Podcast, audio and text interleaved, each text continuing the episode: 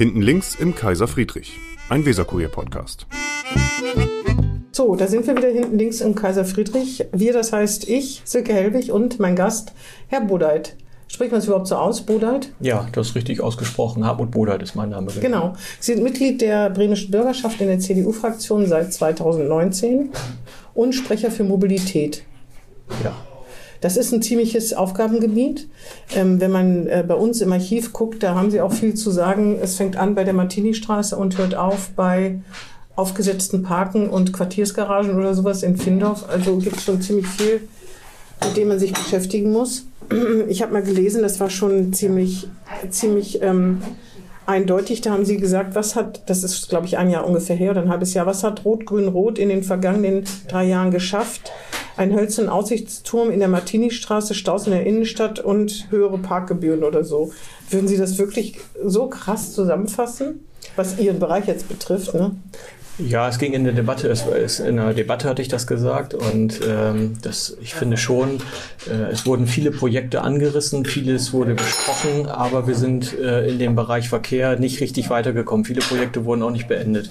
Ähm, ich fange mal an bei den drei Fahrradbrücken zum Beispiel, die waren versprochen und das war ganz groß auch im Wahlprogramm und das ist ja auch gerade, wo ich selber ja zur Bürgerschaft kandidiert habe, ich muss mal sagen, die vorigen vier Jahre war ich dann äh, zwar schon in der Fraktion, aber ich war Deputierter, ich war nicht mhm. in der Bürgerschaft, ich bin also auch noch äh, neu dabei. Äh, und da wurde ja tatsächlich mit diesen äh, Fahrradbrücken zum Beispiel Wahlkampf gemacht. Und, ähm, Aber dann kam Corona. Und dann, ja. Das kann man nun, konnte man nicht voraussehen. Ne? Das stimmt. Die Corona-Zeit war eine schwere Zeit, auch für mich in der Bürgerschaft. Da kann man keine ja. Verkehrsprojekte vorantreiben. Da würden, also jedenfalls nicht mit, mit Dampf, ne? Sondern hat man echt andere Probleme, oder? Ähm, das würde ich jetzt als Ausrede alleine nicht gelten lassen, weil hier ging es ja erstmal auch um die Planung und die Planung auch voranzubringen. Und da muss man sich dann schon drum kümmern und sagen, ist okay, das sind uns wichtige äh, Verkehrsprojekte, die brauchen wir in der Innenstadt äh, und die muss man dann natürlich dann auch auf den Weg bringen. Und wenn man dann natürlich hinterher im Resultat immer nur wieder äh, erzählt bekommt, was wir alles so machen können und welche Ideen wir haben, ich bin da ja nicht gegen. Wir haben in der Enquete-Kommission tolle Ideen vorgestellt bekommen, wo wir auch mitgehen und wo wir auch als ähm, Opposition sagen würden, ja, Dankeschön. das ist danke. Das ist eine gute Sache.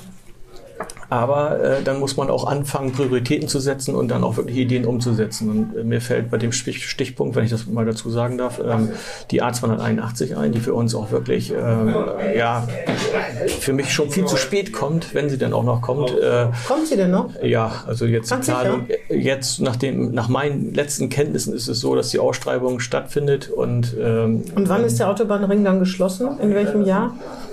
Das müsste Werden ich dann, wir beide es noch erleben? Ich hoffe.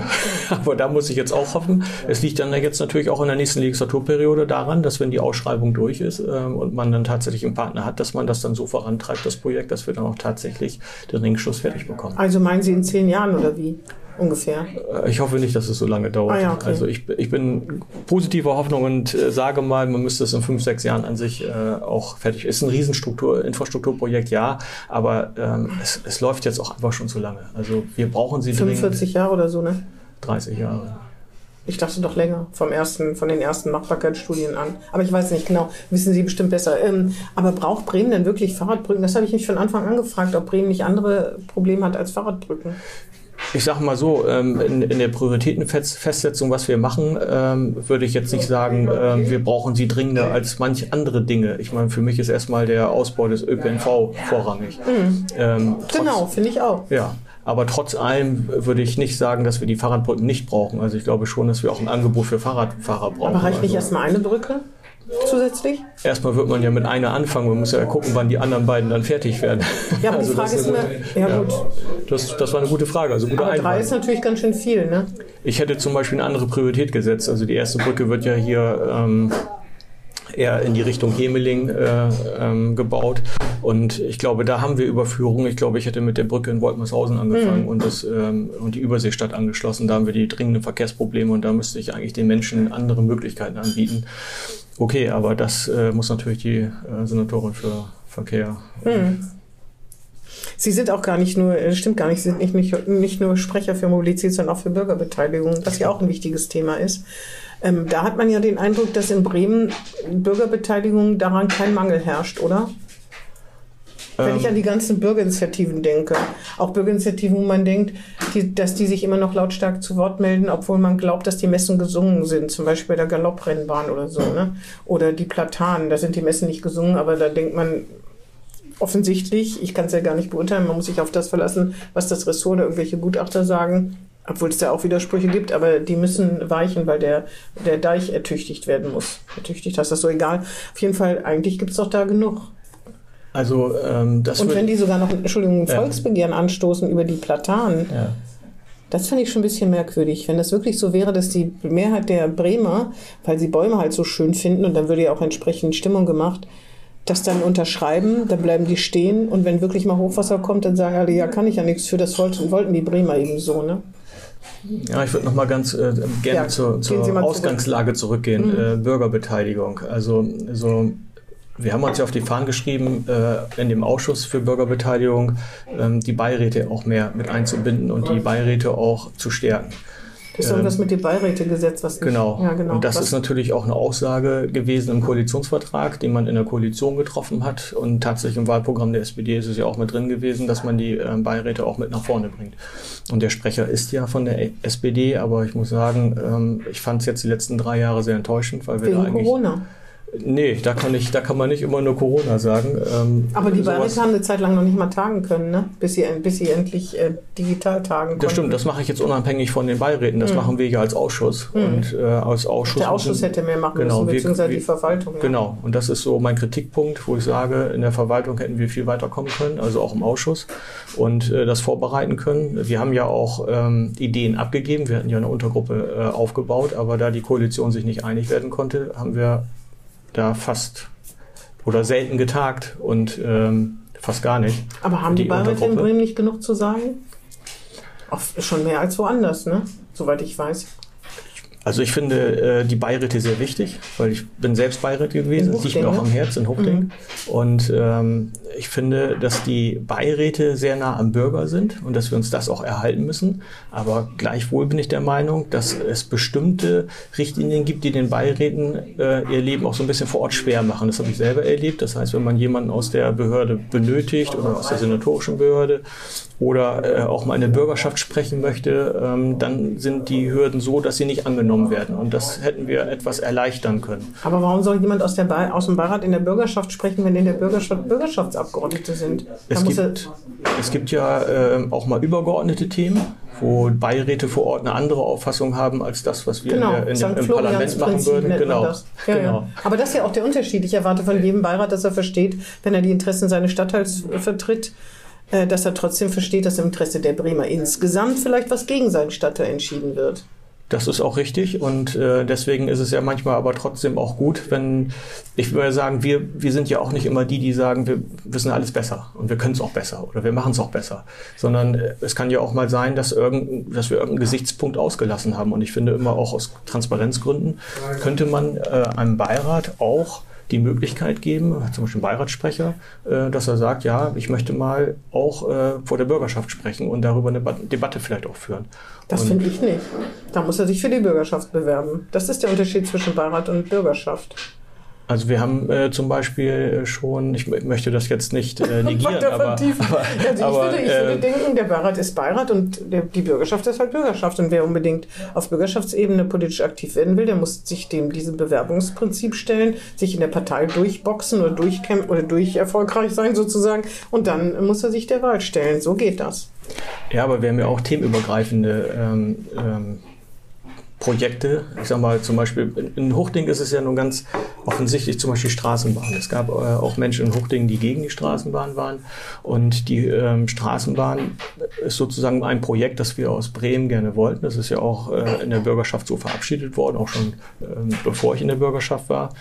Ähm, und da finde ich, ähm, gab es unterschiedliche Ansichten auch von den Bürgern und die wollen sich natürlich dann vertreten lassen und das auch gerne mal in der großen Politik kundtun, wie sie es dann vor Ort sehen und nicht übergangen werden. Dann können Sie ja jemanden zu Ihrer Beiratssitzung einladen. Aber die äh, Abgeordneten vertreten ja auch diverse Wahl, äh, diverse Stadtteile und Ortsbeiräte mit. Also Sie äh, vertreten ja auch Hochdinger Interessen in der Bürgerschaft. Auf ne? jeden Fall. Sonst würde ja auch nicht nach Proporz überhaupt die Liste Nein, auf, zusammengesetzt. nein ne? da, da haben Sie vollkommen recht. Das Also- ist auf jeden Fall so. Aber ich denke, wie gesagt, also ich fände es charmant, gibt es unterschiedliche Ansichten zu. Ähm, aber ich finde es wirklich charmant, wenn man sagen könnte, ja, wir haben auch mal jemanden, der ähm, tatsächlich das Interesse hat, einen Beirat meldet. Das ist ja nicht so oft. Aber ich finde es für, für die Bevölkerung, für die Transparenz, finde ich es gut, wenn der dann tatsächlich auch mal im Parlament darüber sprechen dürfte und eine Debatte führen dürfte. Ah, für die Bevölkerung, die wird da, wie viel Bevölkerung kriegt was von den Debatten mit? Wie viel sitzen in den Beiratssitzungen? So richtig hochbrandet hat das Interesse jetzt erstmal nicht. In diesem Fall wäre es vielleicht so, dass man sagt, äh, klar, das ist jetzt ein Projekt, was ganz viele in der Bevölkerung äh, interessiert, weil sie waren ja eben bei, dem, bei der Rennbahn zum Beispiel oder mhm. bei den Platanen. Und äh, da ist ein Riesenanteil an Bevölkerung, die sagen, ja, ist okay, da, was da passiert, das interessiert uns. Deswegen haben wir eine Bürgerinitiative gegründet. Äh, und das ist finde, aber nur ein Teil der Bevölkerung. Das ne? ist ein Teil die haben ein klar. fundamentales Interesse. Die anderen, die schweigende Mehrheit oder so, die ist dann halt nicht dabei, die sagt, ja, mach die, äh, holz die Platanen mal ab, mir ist wichtiger, mhm. dass der Deich erhöht wird. Die, die kommen ja quasi gar nicht zu Wort. Ne? Das möchte ich auch nicht beurteilen. Ich bin kein ja. Gutachter. Wir, haben, wir haben selber im, im Ausschuss äh, auch die Bürgerinitiative gehört und auch eingeladen. Ähm, dafür habe ich äh, ja selbst mitgesorgt, äh, damit die auch ähm, da Gehör finden. Was hinterher dabei rauskommt, ähm, das und die anderen melden sich nicht zu Wort. Die Neustädter, die sagen, ist mir egal, was mit dem Platan wird, Hauptsache der Deich wird erhöht, die kommen natürlich nicht zu Wort, weil die sich gar nicht formieren würden. Ne? Die würden keine Bürgerinitiative gegen die Bürgerinitiative für den Erhalt der Platanen gründen. Das ist halt immer ein bisschen das Problem. Und niemand weiß, was ist da wirklich die Mehrheit? Ne? Das Bei kann der, man nur erahnen. Ja, man müsste allerdings dann auch mal gucken, wenn wir, wenn wir jetzt wirklich eine Bürgerbeteiligung ernst meinen, also äh, müssen wir uns auch fragen, warum hat es in dieser Legislaturperiode dann auch ähm, zur Bildung so vieler Bürgerinitiativen äh, geführt? Ähm, dass sich auch viele Menschen dann vielleicht nicht gehört gefühlt haben oder mitgenommen gefühlt haben. Und aber man kann ja nicht alle mitnehmen, ne? Äh, das stimmt auf, ein, auf einer Seite, aber wir haben ja gesehen bei dem Bürgerentscheid zur Rennbahn, wo man gesagt hat, äh, da hat man sich dann durchgesetzt und hat ja gezeigt, dass die Bürger eine andere Auffassung waren, als man das vielleicht in der, in der Bürgerschaft war. Und ja. äh, hinterher ist Wie ja. Wie gut sie informiert waren, die da abgestimmt haben, das weiß man nicht. Deswegen ist das halt kritisch. Ne? Finden Sie, dass diese Platanfrage ein Volksbegehren sein sollen dürfte, werden dürfte? Das, das möchte ich nicht beurteilen, ah, ja. weil ich, wie gesagt, ich habe mir das auch mal mit dem Hochwasserschutz angesehen, da bin ich wirklich kein Experte. Ähm, ich, für mich ist wichtig, dass es da wirklich äh, einen Hochwasserschutz gibt. Und ähm, deswegen halte ich mich auch, was das angeht, ob das da richtig ist, etwas zurück. Mhm. Wobei ich natürlich eine eigene dezidierte Meinung habe und glaube, wenn dieses ähm, die Fachleute schon darauf hingewiesen haben, dass wahrscheinlich die Platanen weichen müssen und dass man es so machen muss, dann wird das wahrscheinlich auf diese Lösung hinauslaufen. Hm. Äh, Finden Sie denn, dass, äh, dass die Hürden für ein Volksbegehren oder einen Volksentscheid gesenkt werden sollten in Bremen? Also ich finde es schon gut, wenn die Bürger merken, ist okay, wir, wir haben eine Möglichkeit, besser daran zu kommen und vielleicht auch besser ähm, sozusagen uns in die Politik einzuschalten. Die Hürde ist nicht ganz so hoch und wir können tatsächlich da auch was bewegen und nicht gleich eine Wand aufbauen, dass das nicht sein kann. Und insofern würde ich das begrüßen, wenn man sagen würde, ist okay, wir können die, können die Hürde auch etwas. Aber hebelt das nicht die parlamentarische Demokratie aus? Ich finde zum Teil schon. Weil das ist nun mal, die Volksvertretung heißt Volksvertretung, weil sie das Volk vertritt und weil jeder die Chance hat, mitzubestimmen, wie sie zusammengesetzt ist. Wenn man ein Volksbegehren macht und dann die Bürger fragt, dann nimmt man natürlich diesem Parlament etwas aus der Hand, eine Entscheidungskompetenz oder eine Entscheidung, obwohl sie ja die Volksvertretung sind. Also ich finde es zumindest schwierig und bedenkenswert, ob das wirklich der richtige Weg sein kann.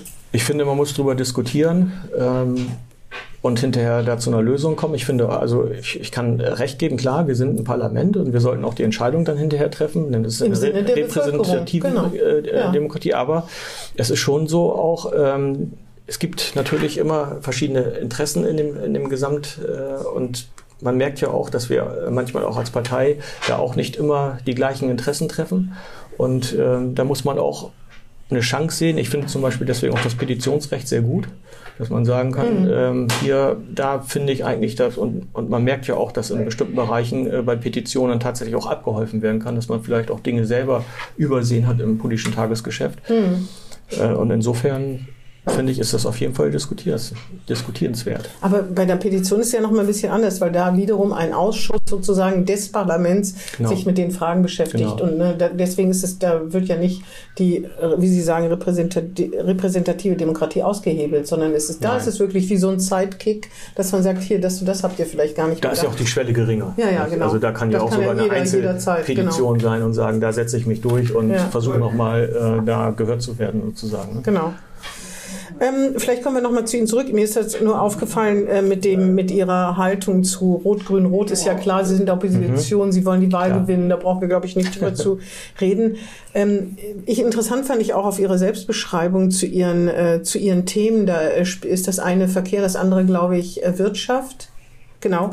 Und dass da Verkehr bei Ihnen steht, äh, dass Mobilität ähm, wichtig ist, ähm, um Arbeitsplätze zu schaffen und um den wirtschaftlichen Wachstum zu ermöglichen und zu stabilisieren. Da habe ich gedacht, das ist interessant. Kein Wort zum Thema Klimawandel. Bei ihr zu, natürlich sehr stark zusammengerafft, aber das kommt da gar nicht drin vor.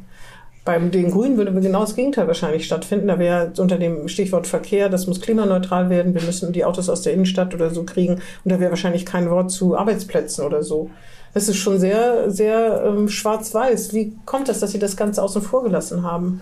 Weil es also, spielt natürlich schon eine Rolle. Ne? Jetzt weiß ich nicht, wo Sie es gefunden haben. Auf der CDU, auf Ihrer CDU-Seite. So, wahrscheinlich okay. von 2019, schätze ja, ich mal. Ja. Ähm, wir haben ja damals äh, die Enquete-Kommission mit einberufen als CDU. Mhm. Ähm, ich war Mitglied der Enquete-Kommission. Mhm äh, habe äh, ja da auch im Bereich Verkehr, wir hatten ja so eine Unter G Verkehr auch äh, Verkehr gegründet und in der habe ich mitgearbeitet. Insofern ist mir das schon ein großes Anliegen. Mhm. Und ähm, vielleicht muss ich das da auch nochmal überarbeiten. Also das da, wäre wär mein Tipp das, jetzt. Genau, ja, nee, da haben Sie vollkommen recht. Weil, weil es ist ja äh, beides wichtig. Ja, halt, ne? ich kann Ihnen sogar recht geben, weil ähm, ich kümmere mich ja mit um die um solche Projekte auch, dass ich sage, ähm, zum Beispiel ein Wasserstoffprojekt in Bremerhaven finde ich mhm. super sinnvoll, dass wir mhm. auch Bremerhaven muss mit Wasserstoff fahren. Sie wollen ja auch den ÖPNV stärken, ne? das ist ja auch wichtig. Ganz ja, genau. genau. Wir mhm. wollen, äh, ach, ich gehe sogar noch viel weiter. Also wir wollen natürlich auch ähm, die, äh, das Angebot im ÖPNV noch viel höher gestalten oder höher kürzere anbieten, Takte und so. kürzere ja. Taktung, äh, wobei wir jetzt die Angebotsstufe ist natürlich auch äh, Personalmangel. Ähm, das muss alles natürlich äh, mit der BSAG äh, irgendwo auch ähm, funktionieren mhm. und mhm. wir müssen die natürlich auch ordentlich ausstatten, damit wir da nach vorne kommen. Mhm. Nein, also da äh, auf jeden Fall. Ja, das ist mir nur so aufgefallen, weil ich gedacht habe, das ist so ein bisschen scherenschnittartig. Aber wie gesagt, es stimmt wohl, dass das schon älter ist und dass ja. man das jetzt anders formulieren würde. Aber Sie sind ja jetzt im Wahlkampf, da wird ja sowieso alles nochmal überarbeitet. Es gibt ja auch nicht mehr diese Videos, wo ich, die aus denen ich immer zitiere, äh, ohne Gedöns, wo Sie über Stärken und Schwächen reden. Da haben Sie, glaube ich, erzählt, Ihre Schwäche. Ach so, Ihre Schwäche ist, Sie sind ein Workaholic. Ähm, so war das da raus. Also wenn Sie was machen, dann machen Sie es ganz und dann müssen dann Freunde und so oder Familie und Freunde drunter leiden. Und das da stimmt. haben Sie Sie gesagt, dass Sie Gewässerung geloben. Das ist ja nun schon, das war 2019, das ist jetzt drei Jahre her und haben Sie sich gebessert? Ja, also man muss sich schon bei manchen Sachen auch mal zurücknehmen und auch mal abgrenzen und auch mal vielleicht sagen, ist okay, ähm, da, das kann man auch mal verlagern auf irgendwie auf eine andere Schulter. Ne? So, und, und das äh, haben Sie das, geschafft? In, in Teilbereichen ja, in manchen Sachen Sie merke ich dann selber, dass ich dann noch. gerade nicht an, deswegen würde ich mal vermuten, ja. dass Sie es leider nicht so richtig ja, geschafft haben. Das ist auch echt schwer. Bei ne? manchen Sachen, wo man natürlich auch sagt, das ist mein Herzblut jetzt und da möchte ich auch Erfolg äh, sehen oder weiterkommen. Und ich gebe Ihnen auch recht, äh, vielleicht ähm, ist es auch so, weil Sie ja gerade ansprachen mit Wirtschaft, also dieser äh, Zusammenhang, ich bin äh, nicht in der Wirtschaftsreputation, aber ich bin im Ausschuss für Häfen hm. mit drin. Und da ist es mir natürlich ein Anliegen, äh, auch wenn man Infrastruktur schafft, ähm, ich gucke auf der einen Seite natürlich klar, was können wir klimaneutral machen, wo können wir da die Wirtschaft stärken, auch Arbeitsplätze schaffen. Mhm. Aber ich denke natürlich auch an die Wirtschaft, die hier ist, mhm. die ähm, natürlich eine gewisse Infrastruktur braucht. Wir sind mhm. äh, einer der größten Logistikstandorte hier in, Bremen, ah, äh, in Deutschland sowieso und äh, wir sind, haben auch ein, äh, mit Bremerhaven zusammen auch einen Namen in ganz Europa. Und die Hafen-Hinterland-Anbindung, sowas äh, ist natürlich wichtig, auch die A20 letzten Endes. Wir müssen äh, irgendwo da weiterkommen, auch mit der A20. Und das ist natürlich, wenn man ehrlich ist, kein Klimaprojekt, eine nee. Autobahn neu zu bauen. Nee, Aber wir brauchen sie, wir brauchen die Hinterland-Anbindung, um äh, wettbewerbsfähig zu bleiben in Bremerhaven. Mhm. Und äh, genauso wie wir die A281 brauchen und auch funktionierende Brücken hier in Bremen. Mhm. Das ist mhm. äh, so der Hintergrund der Geschichte. Sie lenken jetzt vom Thema Workaholic, also das fällt okay. Ihnen tatsächlich schwer, ne? Hat, ja, hat man so den Eindruck also sie ja. haben sich da schon richtig rein vertieft. Aber wenn das so ist, dass da Freunde und Verwandte und so zu Kurs kommen, was sagen die denn? Können die tatsächlich damit leben oder wird, werden sie da schon manchmal, wird ihnen schon gesagt, ja gut, wieder eine Feier, wo du nicht kannst oder wo du zu spä später kommst? Ist ja eher so, dass man oft später kommt wahrscheinlich, ne? Oder haben die das inzwischen einfach so? Verknusen die das? Ja, ich glaube aber schon, die wissen, was ich mache und irgendwo ist auch ein Verständnis da und äh, vielleicht nicht in dem Moment, wo man dann wieder irgendwo zu spät reinplatzt mhm. oder nicht äh, auftaucht, sondern dann später und sagt, ist okay, mit der Entschuldigung ist akzeptiert, ja. äh, dann, dann geht das eigentlich schon. Ja, und Sie wollen ja weitermachen, ne? Ja, auf jeden Fall. Sie sind auf Listenplatz 19. Wie beurteilen Sie selbst Listenplatz Also ich sehe das sehr 19? hoffnungsvoll. Wir haben einen wirklich sehr guten Spitzenkandidaten. Wir haben meines Erachtens die richtigen politischen Themen aufgegriffen. Ähm, wir bewegen uns nach oben, das hat die vorletzte Wahl gezeigt Vergleich zur letzten Wahl. Also die Diskrepanz ist nach oben gegangen. Ja, aber jetzt sind ja die Verhältnisse ganz anders, ne? Inwiefern? Naja, das war, da war Herr Sieling Spitzenkandidat, wo schon vorher ziemlich viel, ob ich meine ja zu Unrecht, aber doch ziemlich viel Kritik laut geworden ist. Also die, die Prognosen, dass Herr Sieling nicht so ein Ergebnis erzielt wie Herr Börnsen und Herr Börnsen ja schon das Schlechteste damals äh, seit äh, Beginn der Sozialdemokratie äh, gefordert. Herr Bovenschulte ist schon was anderes, ne? Also dass das so weitergeht, sich weiterentwickelt, ich glaube, da glauben, wenn höchstens höchstens ein paar Christdemokraten dran, aber die Wahrscheinlichkeit, dass äh, die CDU noch besser abschneidet im Verhältnis zur SPD als vor äh, dreieinhalb Jahren, das ist kühn. Deswegen heißt es Wahlkampf. Also ähm, ich freue mich drauf. Ich mache gerne Wahlkampf. Und um Ihre Frage zu beantworten und auch nicht auszuweichen, ähm, für mich ist es so, ja, ähm, Herr Bovenschulte ist, ist, jemand anderes als Herr Sieling. Ist auch äh, schwer vergleichbar, allein von der Körpergröße her. Na gut, das wird jetzt nicht so entscheidend genau, sein. Aber liegt das Corona-Management Aber da sind wir genau beim Punkt. Mhm. Ähm, genau das wird nicht entscheidend sein. Für mich ist einfach, wir setzen auf die richtigen ähm, politischen ähm, Themen.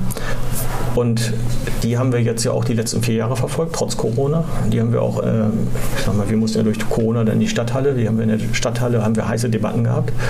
Und äh, für mich ist Verkehr zum Beispiel eins der Themen, aber das Schwerpunktthema wird mit Sicherheit Bildung sein. Da kann man ja auch nicht den schwarzen Peter wegschieben, sondern da muss man ja tatsächlich auch zu stehen, was man da die letzten 75 Jahre gemacht mhm. hat und wo man steht. Und äh, wir haben weitere Themen und da geht es für mich eben auch hier um Infrastruktur, die wir nach vorne bringen müssen. Wir wir müssen auch die Arbeitslosenzahl hier in Bremen senken. Solche Geschichten äh, oder solche Themen, auch die innere Sicherheit, Bahnhof und für mich noch ein ganz wichtiges Thema auch ähm, die Armut, die wir hier in Bremen haben. Da kann man ja nicht auch einfach emotionslos vorbeigehen. Ich sehe es ja jeden Tag in der hm. Stadt. Äh, wir sehen Sie, wohnen Sie in Huchting? Ich wohne in Huchting. Da sieht man es ja noch mehr als äh, noch woanders, ne? oder? Mir fällt es aber hier in der Stadt auch schon sehr stark ja. auf. Hm. Und ähm, ich sehe dann halt, da ist ein Abwärtstrend irgendwo auch nochmal zu verzeichnen verzeichnen. Also es ist schlimmer geworden als die Jahre zuvor. Hm. Das ist mein Eindruck. Hm. Und ähm, viele Menschen teilen mit mir. Also so falsch kann ich da irgendwie nicht liegen. Und ich denke, das Thema muss man wirklich angehen. Da kann man nicht sagen, oh Mensch, was haben wir da vier Jahre nach vorne gebracht? Ähm, da scheint man irgendwie die falschen Instrumente genommen zu haben. Und hm. es geht irgendwie nicht nach vorne. Und das ist äh, was, was wir beim Wahlkampf mit Sicherheit mit herausstellen werden. Wenn ich Herr Bovenschulte wäre, dann würde ich sofort sagen, wir haben den Mindestlohn erhöht. Ja, und wen, wem hat es da geholfen in dem, na, in dem Leuten, Bereich? Na, den Leuten, die, äh, die ähm, Minijobs haben und die mehr Geld verdienen, weil das halt vorher wirklich, es gibt ja diese Working Poor, ne? Menschen, ja. die arbeiten und trotzdem ja. nicht genug zum Leben, denen hilft das natürlich. Also, ja, ich bin jetzt auch sagen, nicht gegen die Maßnahmen des hm. Mindestlohns. Also das ist ja nicht so, dass wir dagegen gestimmt haben und gesagt haben, also der darf jetzt um Gottes Aber da war die Bremer SPD immer ziemlich weit vorne, muss man mhm. wirklich sagen, mit dieser Forderung. Ne? Mhm. Aber ich glaube nicht, dass das Instrument einzig und allein dann mhm. einmal ähm, ähm, hilft, um die Armutsmisere hier zu, äh, zu bekämpfen. Und da habe ich jetzt momentan in den letzten vier Jahren nicht gesehen, dass man da wirklich die Arme hochgekrempelt hat und gesagt hat, da gehen wir jetzt ran, das machen wir, das bringen wir nach vorne, äh, da müssen wir mehr tun. Ähm, und das würden wir anders anpacken. Hm. Ähm, wir kommen mal zu Ihnen als Person. Es ja. geht ja nicht nur um Politik, weil Sie sind natürlich schon voll im Wahlkampfmodus. Ja. Das merke ich auch, das müssen Sie auch sein. Das, so soll es halt sein. Ähm, Sie sind Industriekaufmann. Sie haben bei Eduschu gearbeitet, als es Eduschu in Bremen noch. Was haben Sie da gemacht? Ich, äh ich habe da sogar gelernt. Ah ja. Mhm. Ich habe meine Lehre da absolviert. Ähm, war, eine, war eine tolle Ausbildung, muss ich mhm. sagen. Also ein ganz toller Arbeitgeber damals. Mhm. Das war ja auch schon Weltunternehmen, ne? Ja. Mhm. Also ich habe da viel gesehen. Die haben mich damals zu der Zeit schon ähm, äh, nach Berlin geschickt äh, für so ein, für ein Referat sozusagen. Mhm. So ein, ich habe gedacht, Sie würden jetzt sagen Südamerika. Ach, schön wär's. nee, das waren die Zeiten irgendwie nicht danach. Mhm. Aber ich fand das schon spannend, weil wir ja dann äh, hier damals noch ähm, mit der englischen ähm, Fluggesellschaft fliegen mussten, weil da durfte ja kein deutscher Flieger mhm. über die Grenze. Und es mhm. war noch spannend, dann sozusagen in Tegel da zu landen und dann ja, ja. Äh, tatsächlich die Produktion in Berlin zu sehen, weil 99 mhm. Prozent wurde meines Erachtens in Berlin produziert, das, äh, was hier an Röst Juristerei war. Das war so ein bisschen hier, um die Gegend vielleicht zu beliefern, aber nicht, nicht maßgebend. Mhm. Auf jeden Fall war das auch ein klangvoller Name für Bremen, den es halt leider nicht mehr gibt. Ne? Ja, also leider. Idusho äh, war ja, also wie gesagt, ich bin Jahrgang 63, jeder kannte Idusho, selbst als Kind, wenn man gar keinen Kaffee getrunken hat. Dann waren Sie bei Apollinaris, haben Sie auch gearbeitet und bei Brau mehreren Brauereien. Ne? Ja, ich bin der Getränkebranche treu geblieben, Ja. äh, musste aber zwischendurch meinen Wehrdienst äh, ableisten. Und dadurch ist es dann gekommen, dass ich äh, zum Mineralwasser gewechselt War das auch, haben Sie da auch in Bremen gearbeitet bei Apollinaris? Nein, da, Da war, sind- ich, da war ich Verkaufsleiter und mein Gebiet war hier oben. Ah ja, verstehe. Mhm. Und bei den Brauereien, das eine, die habe ich schon wieder vergessen, den Namen, den habe ich auch noch nie gehört. Die Bavaria St. Pa- St. Pauli Brauerei, Nee, die, die, das, das kann man sich vorstellen, aber die Ja, ne? davor, dazwischen war doch noch so eine, eine Brauerei. Die Bache Brauerei. Ja, die kann ich Barre, natürlich. Barre Bräu, dein Herz. Ja, auf jeden Fall. Was? Damals, ich, Bräu dein Herz erfreut? ja, das ist äh, im, im Wiengebirge in Lübeck. Ah ja. Also nicht weit von Herford entfernt.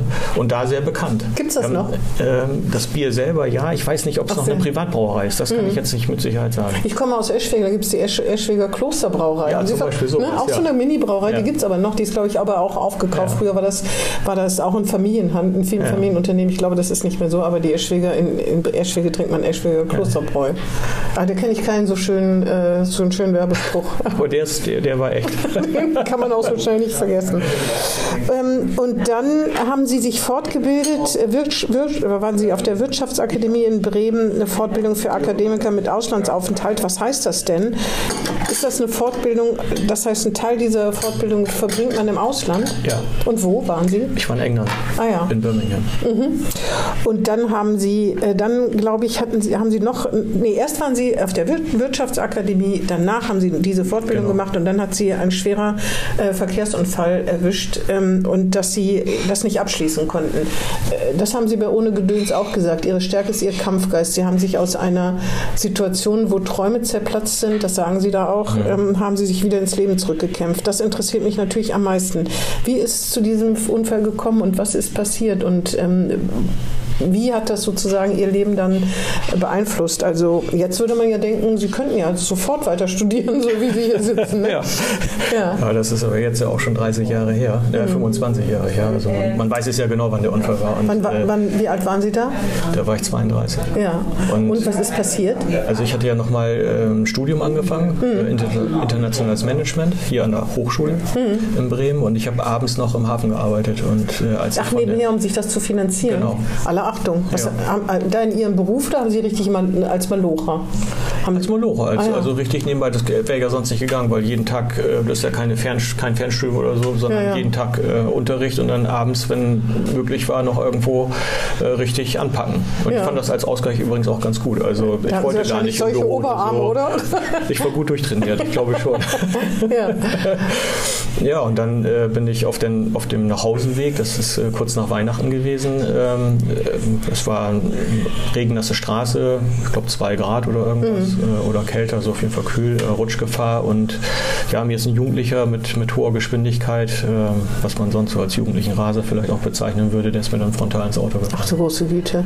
So die, das Schlimmste, was man sich vorstellt. Vollkommen ohnmächtig, man macht alles, was man kann und irgendein anderer fährt einem ins Auto. Und dann äh, sind Sie ins Krankenhaus gekommen.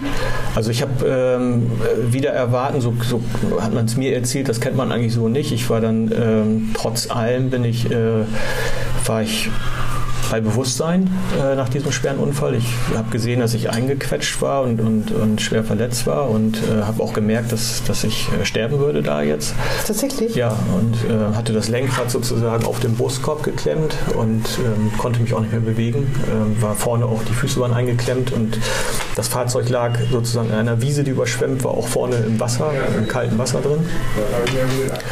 Ja, und dann kam, habe ich mitbekommen, wie die Feuerwehr kam und, äh, und das, das Fahrzeug auch mit so einer Brechstange aufreißen musste, um, mich, um mich dann mit so, einem, mit, so einem, mit so einer Seilwinde oben aus dem Fahrzeug rauszubekommen. Und äh, das habe ich alles noch mitbekommen und dann äh, hat mir ein, ist ein Arzt erst ins Fahrzeug reingeklettert und hat mir dann sozusagen eine Spritze gegeben und dann war ich weg. Und dann bin ich sozusagen, ich glaube, drei Wochen später im Koma. Ach, so lange. Koma Waren Sie im künstlichen Koma? Künstlichen ah ja. Koma, mhm.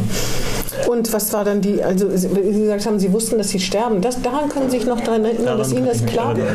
Aber nicht, weil Sie irgendwie so ein, man sagt, manche Leute sagen ja, das Leben würde wie ein Film an einem vorbeiziehen und, oder man würde irgendeinen Lichtpunkt oder so sehen. So eine Nahtoderfahrung war das nicht. Nicht an der Stelle, also äh, nicht im Auto.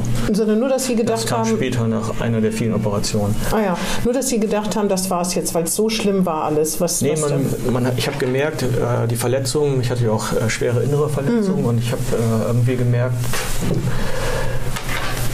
ja, wie soll man das ausdrücken? Es geht zu Ende. Also ähm, mein, mein rechter Arm, äh, mein linker Arm, der, link, äh, der hing daneben sozusagen, der war ja auch äh, äh, gebrochen sozusagen. Ich habe das ganze Blut gesehen und so weiter und ich habe gemerkt, irgendwie, ja, man will leben, aber irgendwie geht einem... Als ob der Funken so verglühen genau, wird oder so. genau. Mhm. das ist ganz schwer zu beschreiben. Also Ja, ähm, ich habe auf jeden Fall gemerkt, dass es, wenn ich jetzt keine Hilfe bekomme, dann, dann geht es nicht mehr. Mhm. Ne? So, und das, Und was, was, war, was hatten Sie dann alles, wenn, wenn man das überhaupt kann, wenn die Sendezeit reicht? ja, man, nennt, man nennt das eigentlich Polytrauma. Ich war sehr, sehr schwer, schwer verletzt, hatte viele Verletzungen, zum Beispiel sieben Ri- Rippenbrüche, die Ach inneren oh. Verletzungen. Ähm, das, mein Hüftgelenk äh, ist durch das Becken geschossen, durch den harten Aufprall sozusagen. Das ist- war noch mit eins der schwersten Verletzungen. Dadurch habe ich auch Lähmung zurückbehalten und musste äh, sehr, sehr Sie gehen mit dem Stock, das darf man sagen. Ja, ne? ja Mhm. das, das kann man sagen. Und musste äh, dann auch sehr viele Operationen hinnehmen. Ich war ja dann, glaube ich, am Stück ein Jahr im Krankenhaus. Oje, oje, Also oje. von Weihnachten bis Weihnachten sozusagen. Das ist schon, das ist schon extrem hart. Ne? Und dann haben Sie, äh, wussten Sie das oder haben Sie gemerkt, natürlich konnten Sie ja nicht weiter studieren, nicht weiter malochen, aber das hätten Sie ja danach wieder aufnehmen können oder war für Sie klar, das ist so ein Bruch. Ich muss jetzt, ich denke jetzt ganz anders über das Leben nach, weil ich eben auch fast das Leben verloren hätte. Also man denkt sowieso anders nach. Erstmal braucht man jemanden, der einen unterstützt und auch versteht. Äh, Ich habe zum Glück bin ich auf eine Person getroffen, die mich da auch so ein bisschen aus dem Tief heraus äh, geholt hat.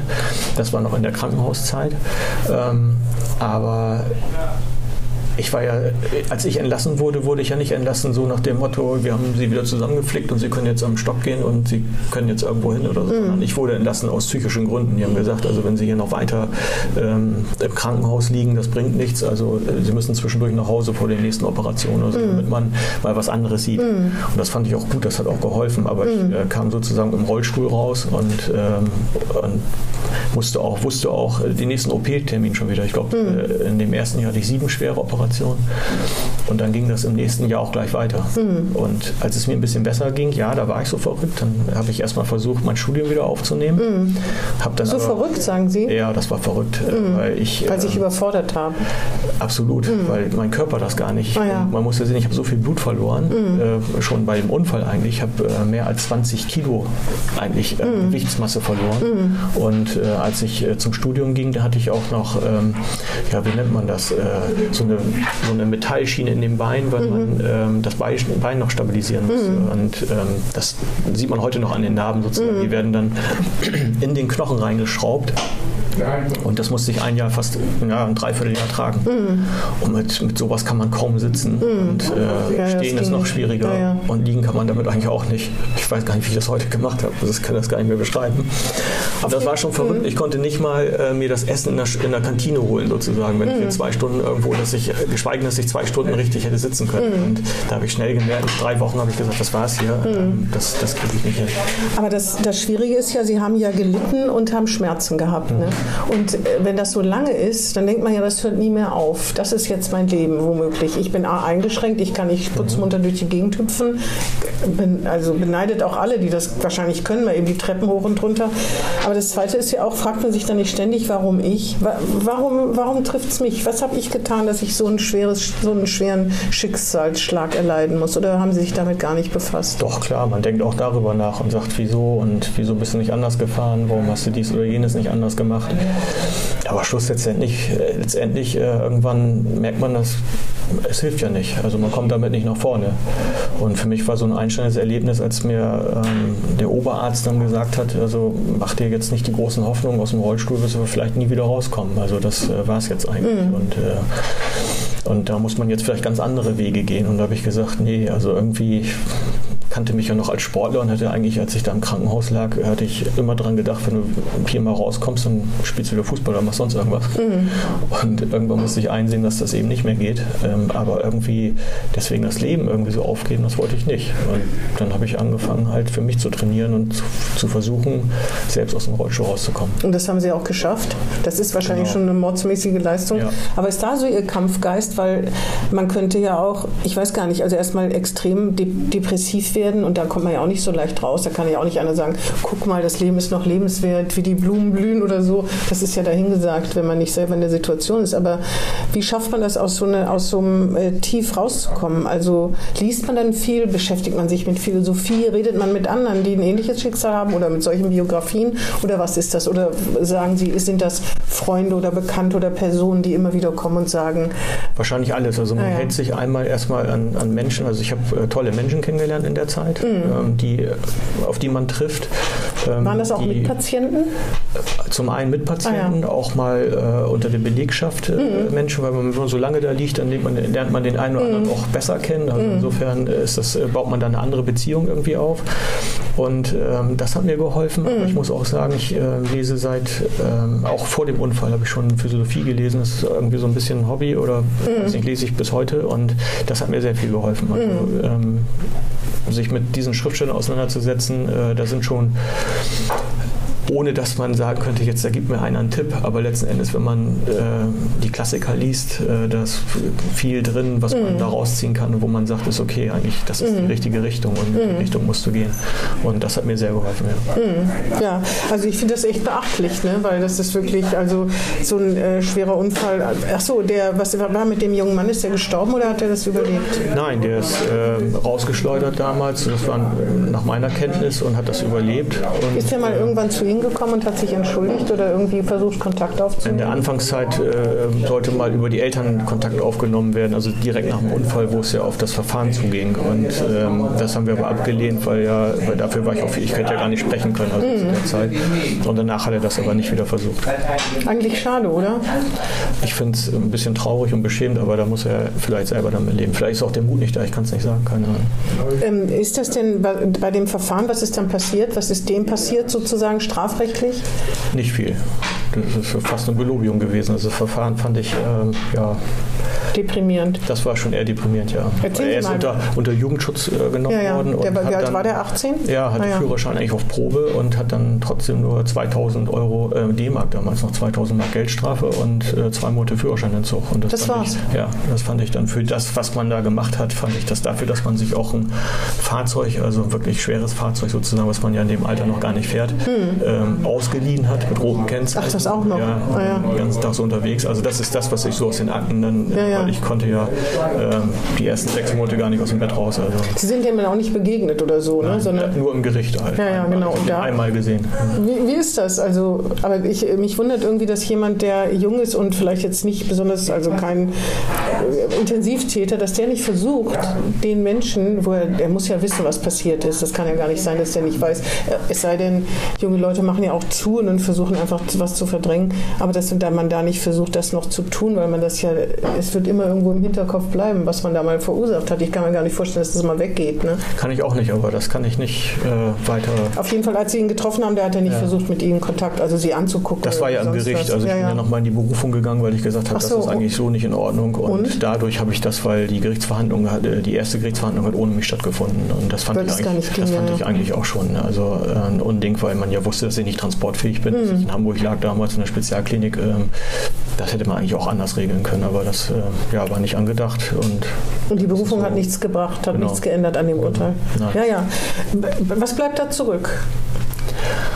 Ach, was bleibt da zurück? Also ich Oder bleibt da nichts zurück? Äh, doch, natürlich. Man, man denkt sich dann manchmal schon, wie, wie kann das sein? Warum, ähm, was ist der Wert eines Menschen? Nicht? Ich meine, da gibt es Bücher drüber, da kann man hm. auch drüber philosophieren. Aber letzten Endes ähm, hilft es einem da auch nicht. nicht? Also, äh, weil manche Sachen, ich bin auch nicht im Besitz der absoluten Wahrheit. Ich weiß ja nicht, was da für, für Faktoren eine Rolle gespielt hm. haben, warum das so war und was auf der Seite ähm, gesprochen wurde.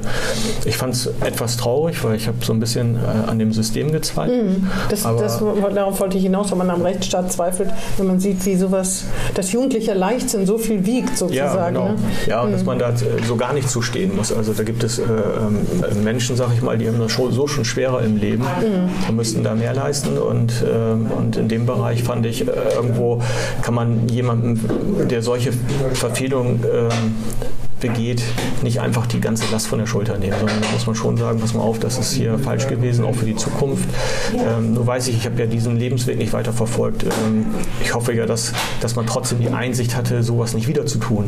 Dann kann man ja wenigstens noch sagen, okay, dann hat das äh, trotzdem noch gefruchtet. Aber schlimmer fände ich, dass wenn jemand äh, diesen, diesen Fehler oder das Fehlverhalten gar nicht einsieht und dann sozusagen nochmal weiter äh, einen anderen Menschen vor meinem Weg noch schädigt. Ne? Oder auch nur gefährdet, das reicht reicht ja, eigentlich schon. Ne? Obwohl ich finde, wenn man sagt, äh, da ist was falsch gelaufen, ist ja noch eine, eine kleine Untertreibung. Ne? Mhm. Also bei Sachen, die aus, also wo jemand sich ungeschickt verhält oder so, ne? oder wenn jemand zum Beispiel ins Rutschen kommt, weil er einfach das Fahrzeug nicht beherrscht, ist ja was anderes, wenn einer mit überhöhter Geschwindigkeit äh, jemanden frontal. Also es gibt ja. ja. viele solcher Unfälle von Jugendlichen, die aus der Disco kommen oder so, wo man genau. denkt, sich vollkommen überschätzt oder vor den Mädchen, die hinten drin sitzen, auftrumpfen wollen oder was auch immer. Das ist halt noch was anderes, als wenn jemand aus Versehen, wenn, wenn dem Fehler passiert. Ne? Ich muss sagen, zur Richtigstellung noch, der, ähm, an dem Richter in der Berufung hat es nicht gelegen. Der Richter mhm. hat ganz klar in der Verhandlung gesagt, ich würde gerne hier ähm, mehr draus machen. Ähm, das war die Staatsanwaltschaft, die sich da zurückgehalten hat, die es dann machen hätte müssen. Mhm. und das ist da irgendwie auch etwas schräg gelaufen. Ähm, das war so mein Eindruck. Da hatte man, glaube ich, damals eine neue Staatsanwältin eingesetzt und die hätte gedacht, dass sie irgendwo nur vertreten muss oder irgendwas. Irgendwie hatte sie sehr komisch ausgedrückt in dem Verfahren. Und es war tatsächlich äh, auch so, dass ähm, das ist auch etwas, wo ich ähm, auch mein, meine Einstellung in der Partei zu begründe, ähm, dass man ja die Opfer mehr sehen müsste eigentlich in den, in den Verfahren. Und mhm. äh, hier war es ja auch so, man ist nur Nebenkläger und man hat da gar keine Chance, mhm. weiter, irgendwas weiter zu mhm. bewegen. Mhm. Und äh, daran ist es dann auch gescheitert. Ja, verstehe. Sie sind ja auch Hauptchefe mhm. äh, gewesen. gewesen im Landgericht Bremen. Das ist bestimmt ja. interessant. Das haben Sie 2014 bis 2019 haben Sie es gemacht ja. Zu Ihrem Mandat. Genau. Erzählen Sie mir aus, aus dieser Zeit. Also ich denke ja immer, das ist eine ehrenvolle Aufgabe es werden ja jetzt auch wieder welche, haben wir kürzlich berichtet, gesucht. Es ist auch aufwendig, muss man sagen, aber man lernt viel vom Leben, was, einem, was man sonst nicht mitbekommt. Ist das so, dass man da eher Verständnis äh, sozusagen für solche Menschen mehr Verständnis entwickelt? Oder ist das irgendwie naiv, wenn ich denke, dass, wenn man Biografien sich anguckt, natürlich auch alle, die wirklich schlimme Sachen machen, besser versteht? Darf man das überhaupt? Ist das sozusagen die generelle Ausrede? Äh, nee, generell würde ich das auch nicht sagen. Also zumindest würde ich das für mich nicht in Anspruch nehmen. Also ich war ja an vielen Verfahren beteiligt. Mhm. Äh, es waren auch nicht alles nur ähm, äh, Kapitalverbrechen, sondern ich, es waren ja auch zwei Wirtschaftsverfahren äh, dabei. Welche, bei welche beiden waren das? War das sehr, fand das sehr interessant. Ähm, ein ähm, Verfahren ging um, um diese Mindestlohnzahlung mhm. und äh, sozusagen in der Fleischbranche, also diese Arbeitnehmer, die man mhm. anstellt. Das andere war der, der ähm, sehr bekannte Prozess Baluga. Äh, Ach, Stolberg, genau. da waren Sie dabei. Genau. Ah ja, interessant. Da war ich dann Schöffe und ähm, deswegen, äh, ähm, das ist also mal so dem Grunde nach, also das wäre mir auch wichtig, das mal zu sagen, ähm, die, die Schöffentätigkeit selber, es ist schon natürlich, das muss man wissen, wenn man das macht, äh, eine, eine Herausforderung. Und das war es für mich auch und ich finde auch mit einer sehr hohen Verantwortung. Absolut. Ich habe da ganz viel selber persönlich draus gezogen, kann das nur empfehlen. Wenn jemand sagt, da interessiere ich mich für, ich möchte das machen, finde das für unsere Zivilgesellschaft unglaublich wichtig. Ähm, ich bin ja von mir aus, von der Einstellung her, äh, wirklich Demokrat. Ich, ich, ich stehe äh, oder ich finde das gut, was wir hier in der Verfassung in Deutschland äh, vorfinden mhm. und wie wir uns politisch hier aufstellen. Und ich finde halt, ein Schöffe, der ähm, sorgt eigentlich nochmal mit dafür, dass wir wirklich tatsächlich ähm, ja mit, mit der, nicht nur politisch, sondern auch tatsächlich in diesem Verfahren mit drin sind als Volk. Und äh, das finde ich eine ganz wichtige äh, Geschichte.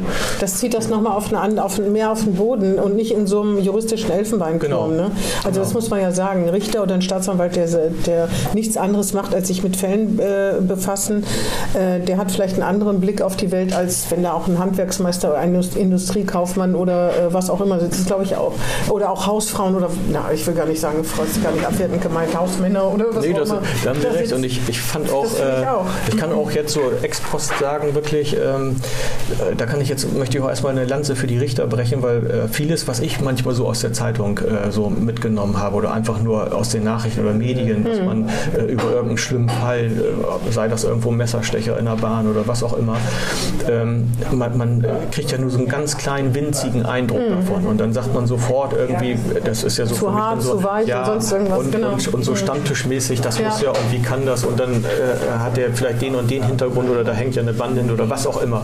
Man hat ziemlich schnell ein Urteil dafür und ähm, oftmals im Verfahren stellt sich das ganz anders dar. Mhm. Und ähm, da muss ich sagen, wirklich, äh, ich war ja nun in vielen ähm, Kammern äh, mit eingesetzt. Die Richter, die ich kennengelernt habe, das, das haben die schon wirklich sehr akribisch, sehr genau gemacht Mhm. und äh, das war schon eine tolle Erfahrung, das auch äh, von der Seite mal zu sehen, auch vom Profi her. Mhm. Und die haben uns als Schöffen auch immer voll mit eingebunden. Also wir waren in dem ganzen Verfahren mit drin. Wir müssen letzten Endes ja das Urteil mitfällen, deswegen auch eine hohe Verantwortung. Ich habe mir das auch nicht leicht gemacht. Es ging manchmal auch um viele Jahre. Das muss man auch wirklich, äh, das muss man dann auch können, bevor man sich, zumindest wenn man ins Landgericht geht und jetzt nicht ins Verwaltungsgericht oder so. Ja, ja, klar. Und ähm, da muss ich sagen, das war immer äh, sehr, sehr aufbereitet und man hat sich das nie einfach gemacht. Man hat sich jetzt auch nicht nur um den, um den Täter oder irgendwas gekümmert, sondern auch die ganze Tat äh, äh, aufbereitet und wirklich geguckt, ist das bewiesen, ist das wirklich so, ist der das gewesen und was auch immer.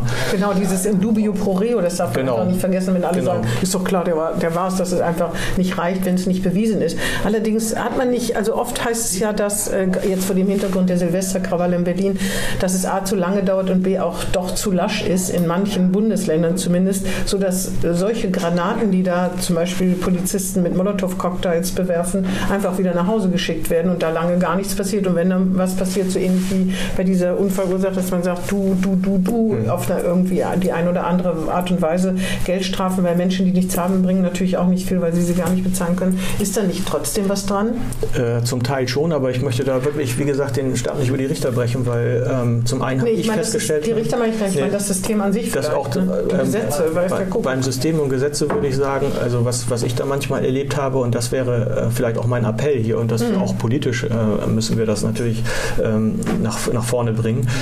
Ich fand äh, manchmal auch wirklich die Justiz schlecht ausgestattet. Also es kann und, und wenn Mhm. einer dann dann zu nach. Recht, genau, und Ja, wenn dann ja. einer natürlich dann sozusagen ähm, zu Recht irgendwo äh, lange in Untersuchungshaft und wir ja irgendwelche Maßgaben auch gemacht haben und sagen, der Mensch, der soll dann, sonst äh, hätten wir ja völlige Freiheit und würden jemanden ein Jahr irgendwie ohne Verhandlung, Mhm. ohne die Verhandlung anzufangen, so wie es in der Türkei vom meinetwegen momentan ist, äh, und würden dann sagen, ähm, so jetzt werfen wir dir irgendwas vor, aber der, das Verfahren ist eigentlich schon und der hat dann ein Jahr im Gefängnis, das kann nicht angehen. Und, Mhm. Äh, und wenn dann natürlich irgendwo Kammern überlastet sind und tatsächlich so ein Verfahren nicht starten können, weil da vielleicht auch eine ganz umfangreiche Beweiserhebung nötig ist. Äh, und wir machen, und man macht sich das hier in Deutschland ja nicht einfach. Und insofern finde ich es sehr gut, dass man da auch irgendwo geschützt ist.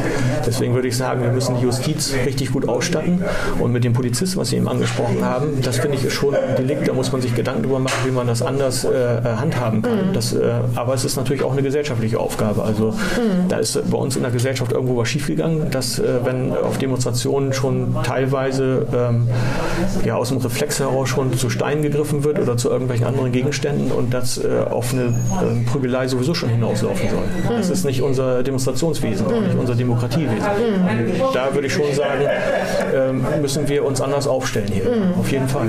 Obwohl das ganze Thema auch Justizvollzug ist ja für sich ein Thema, weil man nicht den Eindruck hat, dass Justizvollzug die Menschen tatsächlich bessert oder besser macht. Ne? Da ist ja auch so. Dann, ich meine, ich weiß gar nicht, wo man da anfangen soll mit den Reformen. Also auf jeden Fall einfach nur härtere Strafen zu fordern, länger wegsperren, das bringt ja gar nichts. Das weiß ja auch jeder. Ne? Nein, also das da, äh, bin, ich, bin ich vollkommen bei Ihnen, weil ähm, na klar, äh, hilft allein die Strafe nichts. Nee. Äh, das, das auf gar keinen Fall.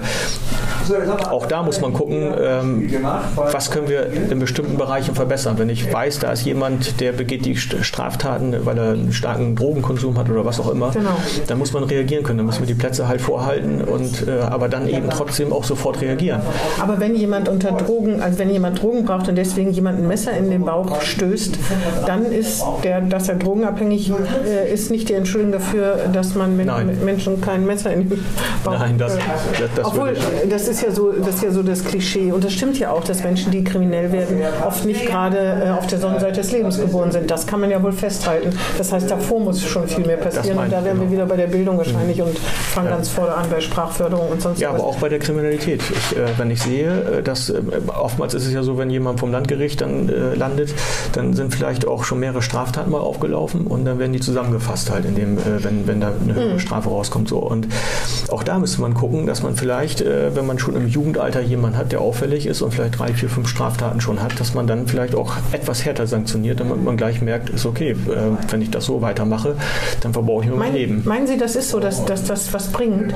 Es gibt schon, äh, gerade bei Jugendlichen auch, da gibt es ja schon so ein bisschen das materialische Auftreten, wo man sagt, naja, und in der Clique sich so ein bisschen beweisen müssen und, ähm, und, und wenn dann ein Richter nur du, du, du gemacht hat und man war nur vom Jugendgericht und der kommt wieder raus und sagt, ja, die, die habe ich da an der Nase rum- rumgeführt, ich habe nur drei Arbeitsstunden gekriegt und das war alles nichts, äh, also damit noch angeben kann, dann äh, glaube ich, hilft, ist es kontraproduktiv.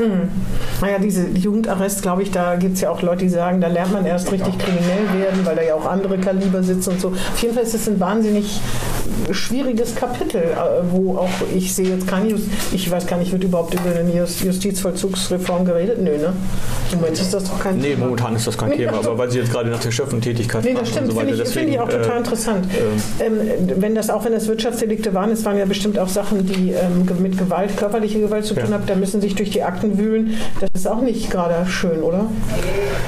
Wenn man so Details da liest, weil Sie kennen ja die ganzen Details, sonst können Sie ja gar, da gar nicht sich am Urteil beteiligen. Das stimmt, aber das Urteil, da muss man jetzt nochmal vielleicht differenzieren. Im Wirtschaftsprozess ist es schon eher so, dass man Akten vorgelegt bekommt, aber- in den äh, normalen ähm, Gerichtsverhandlungen sind wir Schöffen da. Wir müssen das äh, sozusagen, wir machen alles von Anfang bis Ende. Wir machen keine Akteneinsicht, so wie das jetzt im Ah ja, Rechtsanwalt oder verstehe. sonst irgendwas macht, sondern wir äh, gucken tatsächlich äh, echt äh, und lassen uns nur von diesem Prozess leiten. Sie haben gar keine, Wir- kriegen gar keine Unterlagen. Nein, wir das kriegen- wusste ich gar nein, nicht. nein, das- das das machen heißt, wir nicht. Mhm. das, ja, das ist vielleicht sogar noch besser, ne? dass das, was da passiert, obwohl da muss man natürlich sagen, wenn jemand einen schlechten Anwalt hat, Problem. Ne? Nur wenn, wenn der Anwalt zum Beispiel jetzt eine Akteneinsicht auch für die Chef mit beantragt, dass wir zum Beispiel das, Das sichten sollen. Das gibt es ja klar. Ah ja. Dann äh, guckt man da natürlich dann auch rein. Äh, Damit, man, damit der nicht. sich einen besseren Urteil, Ja. Urteil erlauben kann. Ne?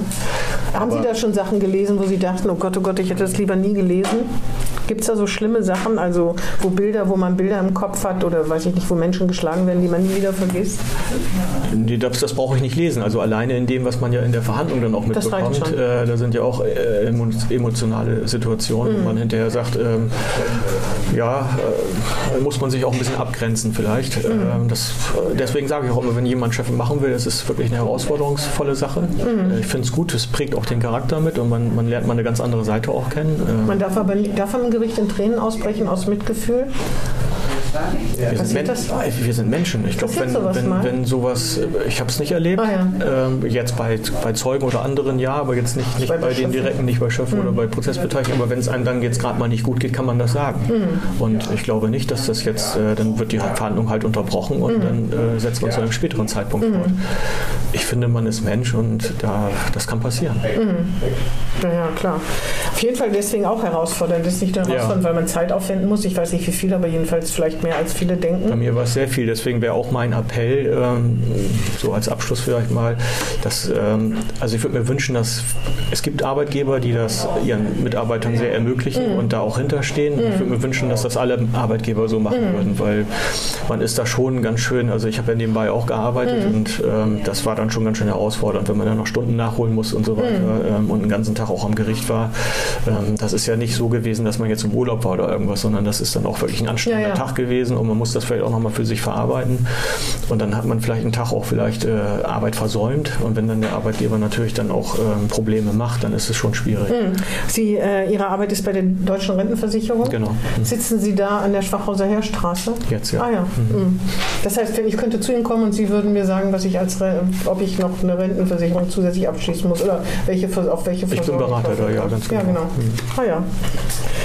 Ähm, Workaholic haben wir dann über Ihre privaten. Ach so, ähm, Sie haben, äh, Sie waren vorher sportlich. Jetzt trainieren Sie selber. Haben Sie jetzt einen Sport gefunden, den man auch so machen kann? Wenn, wenn ich Zeit habe, dann äh, gehe ich tatsächlich ins Fitnessstudio. Das lag Ah, ja. mir früher nicht. Das hätte ich wahrscheinlich ohne Unfall gar nicht gemacht. Aber, Aber das, auspowern kann man sich da auch, ne? das, das, äh, ja, kann man auch, aber äh, also ich versuche schon so meine Schwachstellen zu trainieren, weil ich, ähm, ich bin sonst trotzdem nicht dieser Typ, der sonst so diesen, diesen ähm, ja, es ist ja immer noch so ein Touch-Bodybuilding, also nur an diesen Geräten da rumziehen, das ist immer noch nicht so mein, mein meins. Ja, ja. Aber ich meine, das ist ja so, natürlich kann man, gibt es noch Sachen, die man natürlich machen, das muss, muss man ja auch sagen. Fühlen Sie, gibt es denn noch äh, sozusagen Situationen, wo Sie sich eingeschränkt fühlen, wo Sie denken, das und das kann ich nicht, oder ist es wirklich so, dass Sie damit im Reinen sind und das sich ermöglichen, was, was irgendwie geht? Ich kann, mir nur, ich kann mir nur das ermöglichen. Was manchmal bin ich natürlich traurig, ich würde gerne noch mal Skifahren oder sowas. Ne? Ach so, klar, mhm. nicht? Oder Wasserski oder was ich alles früher gemacht habe. So aus Spaß. Ähm, klar fehlt einem das mal. Ne? Dann sagt Mhm. man sich, Mensch, ja, da würdest du auch gerne mitmachen. Oder auch eine längere Wanderung oder was auch immer. Nicht? Klar, ähm, das, das fehlt mir am allermeisten. Also das würde ich gerne. Ne? Das habe ich früher auch Lang, gerne gemacht. Wanderung? Ja, Lange auch, auch, Mhm. ja, auch andere Städte mal so zu erkunden. Das habe ich früher zu Fuß gemacht. Und, Mhm. äh, ja, da muss man jetzt schon dann gucken, wie die öffentlichen Verkehrsmittel fahren oder so. Und ähm, Aber Städtereisen kann man auf jeden Fall trotzdem noch Ja, machen. na ne? klar, na es ist klar. halt anders Ja, tatsächlich. ist man kann nicht so viel Ja. zu Fuß sich erobern oder so, das, das ist wohl wahr. Ne? Allerdings, äh, das wird ja allen drohen, allen Menschen, ne? dass sie sich immer mehr einschränken müssen und immer mehr eingeschränkt sind. Und ich finde das auch immer toll, wenn ältere Menschen, also sehr alte Menschen, einfach sagen, ich fahre trotzdem noch nach Berlin und gucke halt, was ich schaffe, so ungefähr. Ne? Es ist dann nur irgendwie, bei Ihnen hat es einfach äh, schon früher an, an anderen Verlauf genommen. Ne? Aber heute ist das nicht so, dass Sie da noch irgendwie sich mit, mit hadern, oder? Wie gesagt, in manchen Situationen So- hat, sowas, ist es situationsbedingt, Mhm. auch wenn man vielleicht mal gebremst wird. Also ich, äh, man ist ja selber dann doch, ich bin ja nicht ähm, schwerbehindert sozusagen geboren und dann aufgewachsen. Äh, das ist vielleicht dann doch nochmal was anderes, sondern wenn man das so weggenommen bekommt, dann hat man manchmal, ähm, merkt man selber geistig, dass man manches noch so denkt, wie man es früher gedacht Wie hat. so ein Phantomschmerz. Genau, und sagt, da muss ich jetzt auch, und dann merkt man erst, oder man hat meinetwegen und sagt, jetzt Mensch, das finde ich jetzt toll, ich möchte mal ins Theater gehen oder ich möchte jetzt äh, zum Fußball, vielleicht ein Stadion oder irgendwas. Und das ist komplizierter, ne? Das ist komplizierter geworden, gerade jetzt zum Beispiel bei der Kälte im Stadion, das kann ich nicht mehr so gut ab. Ah ja, äh, so, und dann muss ich dann manchmal sagen, ja, geht, geht nicht, da bist du jetzt nicht dabei.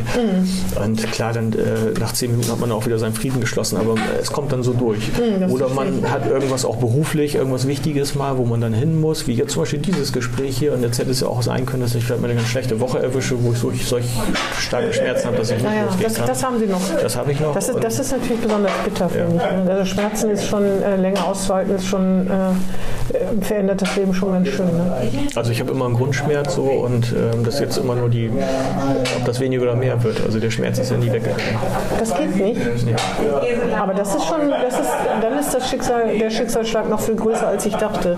Weil wir, also, oder mehrfach groß. Ne? Erstmal aus einem springlebendigen Leben gerissen zu werden. Zweitens, das Schäden zurückbleiben. Aber Dauerschmerz, das kann man sich irgendwie, wenn, wenn man schmerzfrei ist, überhaupt nicht vorstellen. Ich musste lernen, damit umzugehen, weil ähm, was ich nicht wollte, ist damals, als ich ähm, aus dem Krankenhaus rauskam, da hat man ja den Schmerz immer bekämpft durch Schmerzmittel. Ja, ja, das ist, glaube ich, auch gefährlich. Ja, und die gehen natürlich, also diese Schmerzmittel, die äh, richten halt andere Schäden an. Und äh, ja, wie gesagt, Medizin oder was auch immer man da auch einnimmt an Mitteln, die haben alle Nebenwirkungen.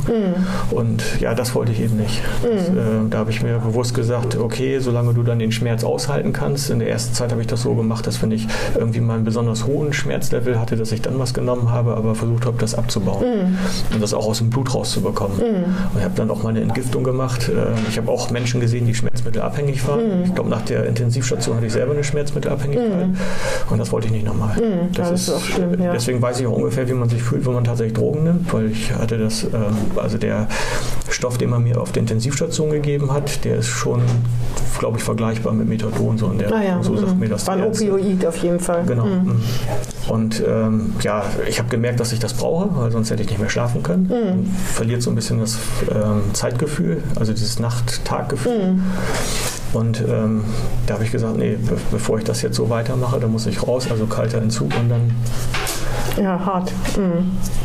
Ich glaube, man denkt das irgendwie gar nicht, wenn man über Unfälle liest, also auch schwere Unfälle, wie lange das dauern kann. Ne? Also man schreibt ja oft nur oder man, es bleibt immer so die Toten, aber die schwer Verletzten, die verliert man ja auch total aus den Augen. Das stimmt, ne? ja. Das Und das ist, ist irgendwie auch. Äh, wie mit den Opfern eben halt auch bei diesen Prozessen, wo ich mhm. immer sage, da muss man dann vielleicht auch nochmal nachsteuern. Also der Weiße Ring hat da viel erreicht, mhm. diese Einrichtung sehr gut. Also mhm. Toll, dass es solche Menschen gibt, die dann vielleicht auch helfen. Bei mir wieder nicht, weil ich kein, kein, kein ähm, Opfer war sozusagen. Ich war Verkehrsunfall, da sagen mhm. die, ja, das geht uns jetzt nichts an. Kein Kriminalitätsopfer Genau, sozusagen. so in, mhm. in, diese Richtung. Und ähm, aber trotz allem, also diesen, diesen Verein unterstütze ich auch und kann nur sagen, toll, dass da Leute auch ehrenamtlich unterwegs sind ähm, und sich da um, um viele Menschen kümmern, die vielleicht so auch nicht aufgefangen werden und auch nicht gesehen werden. Mhm. Also da reicht es dann natürlich nicht, dass sie, die werden zwar im Gericht dann auch nochmal wahrgenommen und können natürlich auch ihre Aussage tätigen, aber wenn sie da rauskommen, dann stehen die ja vielleicht auch mal vor so einem Werk von Akten, von, mhm. von, von, neuen äh, Lebensherausforderungen und vor einem ganz anderen Loch, wenn dann vielleicht sogar noch ein lieber Mensch dabei umgekommen ist, der, ja, ja. wo noch eine Trauer da ist, noch schlimmer. Mhm. Ähm, das sehe ich dann schon so und ähm, denke dann oft, da müssen, müssen wir auch in der Gesellschaft viel mehr tun. Mhm. Ja, das stimmt. Fühlen Sie denn, also finden Sie denn, dass es Bremen so gut für Menschen wie Sie und andere eingerichtet ist, dass Sie hier gut von A nach B kommen, dass alles so gerecht ist für Leute, die Schwierigkeiten haben beim Laufen? Darf man gehbehindert sagen? Ja, kann man ruhig ah, ja. ja. Auf jeden Fall ähm, ist, das, ist Bremen da äh, gut, äh, gut ausgestattet?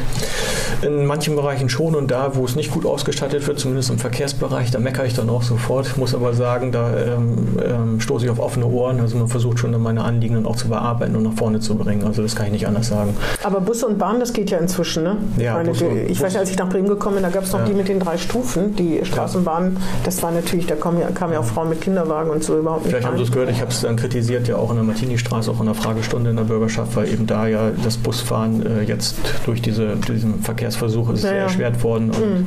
Aber da bin ich positiver Hoffnung und das soll jetzt auch nicht, äh, das ist jetzt kein Wahlkampf sozusagen, sondern da sage ich jetzt ganz ehrlich, da muss man rangehen und das muss man auch sofort im Blick mhm. haben und das muss man auch sofort abstellen. Weil das kann nicht sein, dass äh, jemand dann vielleicht auch mit dem Rollstuhl nicht mitgenommen wird oder nicht mitgenommen werden kann mhm. oder äh, andere Leute da Riesenschwierigkeiten haben, in den mhm. Bus zu kommen. Und die meisten öffentlichen Einrichtungen, da geht es auch, oder? Äh, wenn, ich, wenn ich da was sehe, also in den Neubauten ist es sowieso so, dass es eine, eine Richtlinie gibt, eine mhm. Norm, dass man gleich guckt, äh, wo können wir äh, für Schwerbehinderte was mitdenken.